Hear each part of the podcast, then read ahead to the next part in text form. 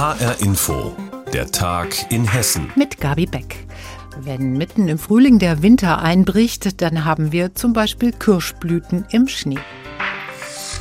Aber nicht nur das. Der Schnee hat heute Morgen vor allem im Berufsverkehr für Chaos gesorgt. Kilometerlange Staus auf der A5 zum Beispiel oder 30 Unfälle meldet die Polizei in Mittelhessen.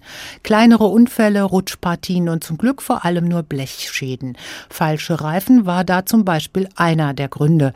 Carsten Gohlke hat die Einzelheiten. Auf der A5 am Hattenbacher Dreieck, da ist es in beiden Richtungen immer wieder mal zu schneebedingten Stopps gekommen. Einige Lkw-Fahrer hatten wohl Augenschein wahrscheinlich die falsche oder sehr schlechte Bereifung aufgezogen und kam deshalb ins Rutschen. Auch auf zwei Bundesstraßen, der B7 bei Helsa und der B253 im Landkreis Marburg-Biedenkopf, gab es immer wieder mal Behinderungen. Hier haben sich mehrfach Lkw auf der Straße quergestellt. Auf der A7 dagegen läuft der Verkehr in Hessen weitgehend normal, so die Auskunft der zuständigen Autobahnpolizei in Bad Hersfeld. Aber der Schnee hat natürlich auch seine schönen Seiten, besonders für die Kinder, die noch in den Osterferien sind. Noch ein bisschen Winterfeeling erhaschen in Hessen. Das ist in dieser Aprilwoche noch möglich, zum Beispiel in der Rhön, im Vogelsberg und auf der Wasserkuppe. Hessen-Reporter Andreas Heigen hat recherchiert, wo es denn genau am schönsten ist. Gehen wir erstmal nach Nordhessen, nach Willingen. Da herrscht tatsächlich winterliches Wetter. Es liegt da wirklich schön, schön Schnee und der Skibetrieb, der läuft weiterhin auch in dieser Woche, weil man eben gesehen hat, okay, es lohnt sich noch. Es gibt natürlich ein, ein eingeschränktes Liftangebot, was da zur Verfügung steht. Zum Beispiel ähm, die Sechser Sesselbahn Ritzhagen heißt die und das Förderband Ritzhagen sind in Betrieb. Da kann man also schön hochfahren ähm, und es bestehen wirklich gute Pistenbedingungen, wie uns die Betreiber mitgeteilt haben. Auch die Ettelsberg Kabinenseilbahn, die ist zum Beispiel Beispiel für Fußgänger dort geöffnet. Dann schauen wir mal in Vogelsberg. Äh, da kann man auch noch, muss man sagen, Langlauf machen. Da ist auch noch so ein bisschen Schnee im Wald zum Beispiel am, am Taufstein im Hohen Vogelsberg. Da sind natürlich die Loipen jetzt nicht mehr gespurt, aber man kann da doch durchaus sich mal auf die Bretter stellen und noch ein bisschen durch die Gegend hm. rutschen. Dann haben wir natürlich noch die Rhön, die Wasserkuppe. Auch dort hat, hat es geschneit. Fünf Zentimeter Schnee ist nicht besonders viel, ähm, aber es ist schön frostig. Man hatte auch ab und zu mal äh, einen Schneeschauer. Sonnenstrahlen kommen mal durch. Da ist kein Wintersport möglich, aber ab und zu fahren die Kinder ein bisschen mit dem Schlitten durch die Gegend und man kann natürlich da sehr schön wandern. Ein bisschen zittern müssen allerdings die Leute, die schon in den letzten warmen Tagen mit ihrem Gemüsegarten losgelegt haben. Da kann es ja brenzlig werden für die zarten Pflänzchen. Hast du ein paar Tipps dazu? Bleiben wir mal im privaten Bereich. Wenn es jetzt so klirrend kalt ist in den Nächten, dann muss man natürlich schauen, was habe ich denn im Garten für Pflanzen? Sind die empfindlich? Blühen die schon? Was habe ich auf dem Balkon? Da sollte man natürlich dann, ähm, wenn wir unter Null haben, absolut mal reinholen, die Pflanzen, die Kübel oder auch mal abdecken zum Beispiel. Ein Problem ist da zum Beispiel der sogenannte Strahlungsfrost. Also wenn bei so klirrend kalten Nächten, wenn es keine Wolken gibt, dann strahlt die Erde sozusagen die Wärme ab und dann haben wir am Boden wirklich sehr, sehr frostige Temperaturen. Da sollte man dann aufpassen. Auch wer solche ein Gewächshaus hat und jetzt glaubt, naja, ist ja alles entspannt, da ist es ja warm drin, das kann wirklich auskühlen. Und da habe ich äh, in meinem privaten Bereich auch mal rumgefragt, ähm, da sind auch schon so ein paar empfindliche Pflänzchen in einem Gewächshaus und da wird dann mal so eine, so eine Grabkerze sozusagen äh, reingestellt. Das kann das Ganze, muss natürlich aufpassen, dass da nichts passiert mit dem Feuer, kann das alles so ein bisschen aufwärmen natürlich nochmal. Also so ein kleiner Tipp am Rande. Dann für die Obstbauer natürlich das Thema, wenn wir da mal in den professionellen Bereich gehen, Erdbeeren, auch die haben natürlich bei den Temperaturen ein Problem. Die werden werden geschützt. Die werden zum Beispiel mit Wasser bestrahlt, dass die so eine Art Eispanzer bekommen und dann halten die den Frost auch besser aus. Und wie geht es denn der Königin aller Gemüse, dem Spargel? Die Ernte war ja in Hessen schon gestartet, oder? Auch das ist natürlich nicht ideal, das ist ganz klar. Die Bauern, die Spargelbauern und ähm, der Spargel an sich möchte natürlich warmes Wetter haben. Ich habe nachgefragt in Bad Homburg beim Bauern Würfel, der auch Spargel im Programm hat. Zehn Tage lang hat man da schon geerntet und jetzt diese kalten Nächte, diese kalten ähm, Tage, da wächst natürlich der Spargel etwas langsamer. Darauf muss man sich einstellen. Und ich habe auch nach den Preisen gefragt. Da liegen wir für den Spargel so zwischen 9 Euro bis 17 Euro für den sehr, sehr schönen Spargel. Im Mittel müssen wir da äh, zwischen 14 und 15 Euro rechnen. Wir hoffen alle auf wärmeres Wetter und dann wird auch der Spargel schneller wachsen. Schnee im Frühling schockt nicht nur uns, sondern auch so manche Pflanzen. Andreas Heigen hat für uns recherchiert. Ab dieser Woche werden hausärztliche Praxen in ganz Deutschland vom Bundesgesundheitsministerium mit BioNTech-Impfstoff versorgt. Damit wird eine zweite Säule neben den von den Ländern organisierten Impfzentren aufgebaut. Die Ärzteschaft hält das für sehr überfällig, da Impfen schon immer Teil ihrer Arbeit ist. In vielen hessischen Praxen freut man sich darauf, wie Volker Siefert beim Besuch einer Praxis in Fulda festgestellt hat. Also hier nehmen wir die Impfungen raus das ist unser ganz normaler Praxiskühlschrank und dann kann man sie hier im Arbeitsbereich aseptisch vorbereiten. Dr. Silvia Steinebach gehört das Landarzt MVZ Fulda. Mit dabei sind mehrere Hausärztinnen, die zusammen 4000 Patienten pro Quartal behandeln. Endlich dürfen wir loslegen und das ist auch absolut überfällig, weil Impfen ist eine originär hausärztliche Tätigkeit und ja, wir brennen dafür und sind froh, dass wir jetzt endlich mitmachen dürfen. Allein die Menge an Impfstoff bremst die Freude etwas. Jede Praxis darf maximal 50 Impfdosen pro Woche beim Apothekengroßhandel bestellen. Kleiner Schwenk zur Kassenärztlichen Vereinigung Hessen. In ihr sind alle Ärzte, die eine Zulassung für gesetzlich versicherte Patienten haben. Wie viele Ärzte beim Impfen mitmachen, wird dort nicht zentral erfasst. Aber Sprecher Karl Matthias Roth weiß, dass das Interesse groß ist. Und wie viel BioNTech-Impfstoff bekommt denn nun jede Praxis? Das wird eine Überraschung sein. Da wird man abwarten müssen, was tatsächlich geliefert werden wird. Die Impfstoffdosen sind im Moment noch so gering.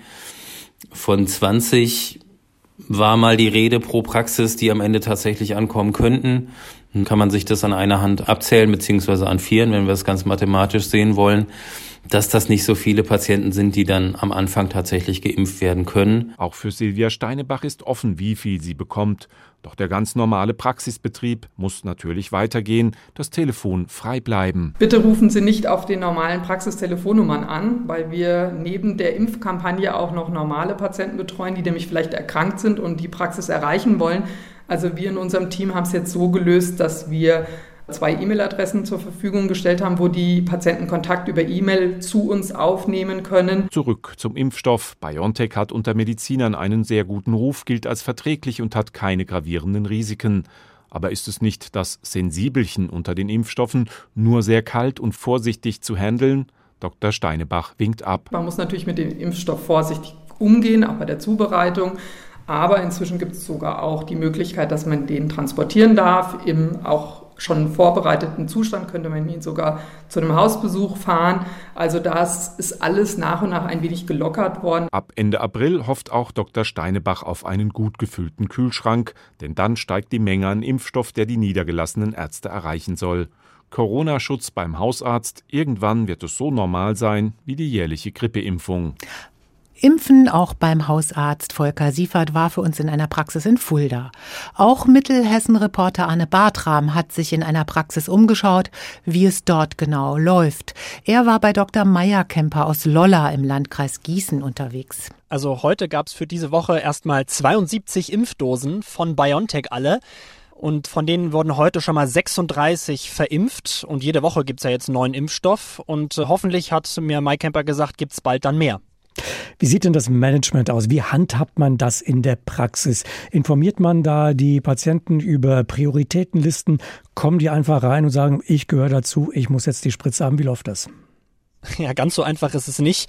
Also die Mitarbeiterinnen äh, des Arztes, die haben eben alle Patientinnen und Patienten in drei Kategorien unterteilt und in verschiedene Priorisierungsgruppen. Und dann wurden die quasi abtelefoniert, je nach Priorisierung. Und jeder, der wollte, der hat dann eben Termin bekommen. Wie reagieren denn diejenigen, die die Spritze bekommen haben, glücklich und zufrieden? Ja, auf jeden Fall. Also die ersten beiden, die heute hier geimpft wurden, das war das Ehepaar Ernst und Gisela Hirdiner. Die sind beide so Mitte 70 und die waren einfach total froh und die freuen sich, dass sie jetzt einfach wieder bald entspannter durch die Gegend laufen können, ohne eben Angst haben zu müssen, dass sie sich irgendwo anstecken. Angst vor der Impfung hatten sie übrigens gar nicht. Da haben sie gesagt, ich war dabei, dass sie äh, nicht mal einen Peaks gemerkt haben und jetzt freuen sie sich darauf, dass sie auch, äh, wenn das dann wieder geht, in den Urlaub mit ihrem Wohnwagen fahren können. Nun gab es ja doch viele Ärzte, die Bürokratie beklagt haben, bürokratische Abläufe. Was sagt denn der Arzt, äh, bei dem du heute in der Praxis diesen Start der Impfkampagne dort beobachtet hast, zur Bürokratie, die ja viele beklagen? Also ich habe schon gemerkt, gerade nach der Impfung, die Impfung an sich ist eigentlich der mhm. kleinste Teil. Das ist nur ein kurzer Pieks. Danach ist es viel äh, Formulare ausfüllen, vorher mit den Patientinnen und Patienten sprechen, äh, sie darüber aufklären, was alles passieren kann. Das ist also schon ein bürokratischer Aufwand. Für Dr. Maikemper ist es aber vor allem wichtig, dass er und seine Kollegen jetzt eben endlich Teil dieser Impfkampagne sind. Weil, hat er mir gesagt, viele seiner Patientinnen und Patienten eher dazu bereit wären, sich halt von ihrem Hausarzt impfen zu lassen, den sie kennen, zu dem sie ein jahrelanges Vertrauensverhältnis haben, als irgendwo ein Impfzentrum zu fahren, was ja zum Teil auch ein Stück weit weg ist. Sagt Mittelhessen-Reporter Arne Bartram im Gespräch mit meinem Kollegen Werner Schliericke. Seit heute können in Deutschland Hausärzte eine Corona-Schutzimpfung verabreichen. Der Borkenkäfer hat vielen Bäumen in Hessen den Gar ausgemacht, auch im Wald an der Lache in Langenselbold. Dort gibt es den sogenannten Ho Chi Minh Pfad. Sein Name leitet sich vermutlich vom gleichnamigen Pfad ab, der einst Nord- und Südvietnam über Laos und Kambodscha miteinander verbunden hat. Benannt nach dem einstmaligen Präsidenten Vietnams.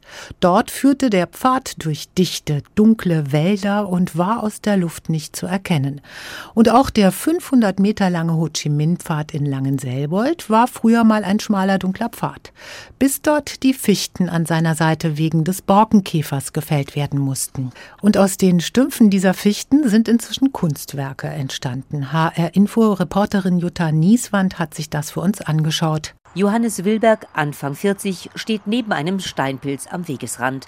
Dieser Pilz steht auf einem Baumstumpf, ist allerdings 20 Zentimeter hoch und aus Holz. Er ist das erste Kunstwerk in einer langen Reihe, die der Hobbykünstler mit einer Motorsäge modelliert hat.